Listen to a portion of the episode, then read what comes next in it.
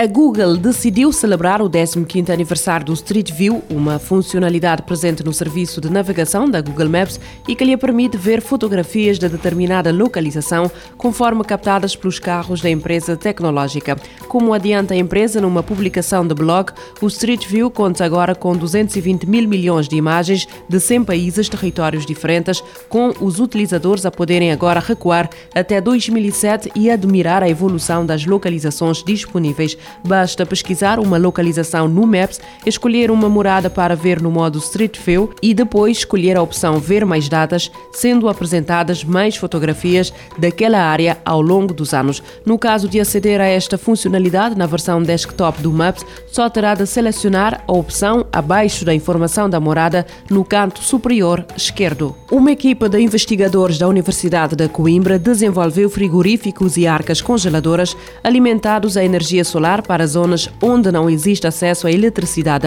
A informação é publicada pela Instituição de Ensino Superior Portuguesa. Numa nota enviada à agência Lusa, a Universidade de Coimbra informa que este conjunto de protótipos eficientes e de baixo custo para refrigeração, alimentados a energia solar através de painéis fotovoltaicos, foram desenvolvidos ao longo dos últimos dois anos no âmbito do projeto Frigoríficos Fora da Rede Energeticamente Eficientes para Eletrificação Rural em África. O projeto é liderado por investidores investigadores do Instituto de Sistemas e Robótica da Universidade de Coimbra e financiado pela Eficiência para a Coalizão de Acesso e a IKEA Foundation, após ter sido selecionado num concurso internacional competitivo. De acordo com a Universidade de Coimbra, a equipa está também a desenvolver um controlador inteligente que monitoriza e controla as temperaturas dentro dos equipamentos, bem como a velocidade variável do compressor e os fluxos energéticos consumidos pelo sistema e gerados pelos painéis solares, visando que a temperatura interna seja estável, de modo a consumir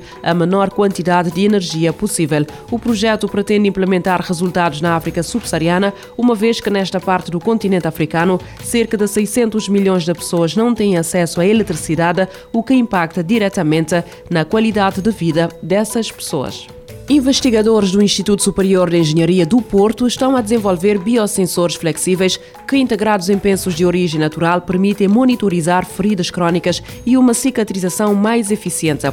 Em comunicado, o Instituto Superior de Engenharia do Porto, em Portugal, explica que o projeto intitulado Smart Biopatch arrancou no início do ano com o propósito de desenvolver biosensores inovadores, flexíveis e de baixo custo para monitorizar feridas crónicas. Integrados em pensos de origem natural, estes biosensores vão ter capacidade para detectar biomarcadores relevantes da ferida crónica, permitindo uma monitorização local e, consequentemente, possibilitar estratégias de cicatrização mais eficientes. A capacidade de detectar a existência de uma infecção ou inflamação vai permitir uma intervenção terapêutica apropriada, reduzindo os períodos de hospitalização e evitando amputações de membros inferiores, de acordo com o Instituto, dando como exemplo as úlceras de pé diabético, uma das complicações mais comuns e dispendiosas associadas à diabetes. O projeto Smart Biopaths é financiado pela Fundação para a Ciência e Tecnologia no âmbito do concurso de projetos de inovação e desenvolvimento em todos os domínios científicos.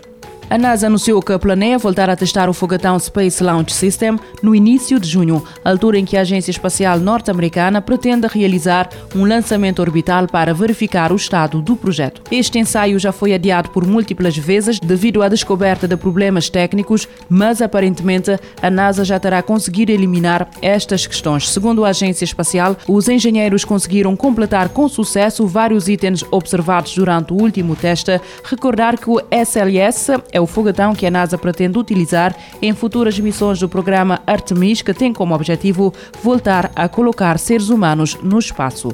O serviço de streaming da música SoundCloud e a Europol removeram cerca de 1.100 perfis e ficheiros áudio extremistas numa operação que envolveu vários países. A Europol aponta que as autoridades policiais da Dinamarca, Alemanha, Hungria, Portugal, Espanha e Reino Unido, juntamente com o Centro Europeu contra o Terrorismo, detetaram e ajudaram a empresa SoundCloud a localizar propaganda jihadista e terrorista da extrema-direita carregada ilegalmente no site.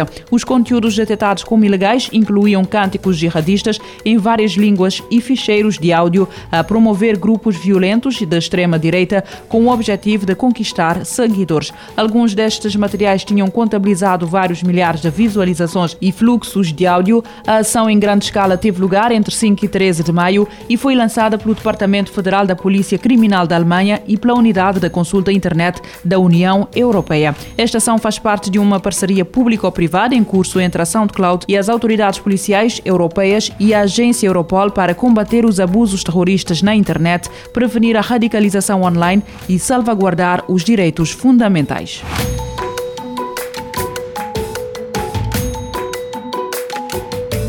Futuro agora, com o apoio da Agência Reguladora Multissetorial da Economia. Este programa está disponível em formato podcast no Spotify e em radiomorabeza.cv.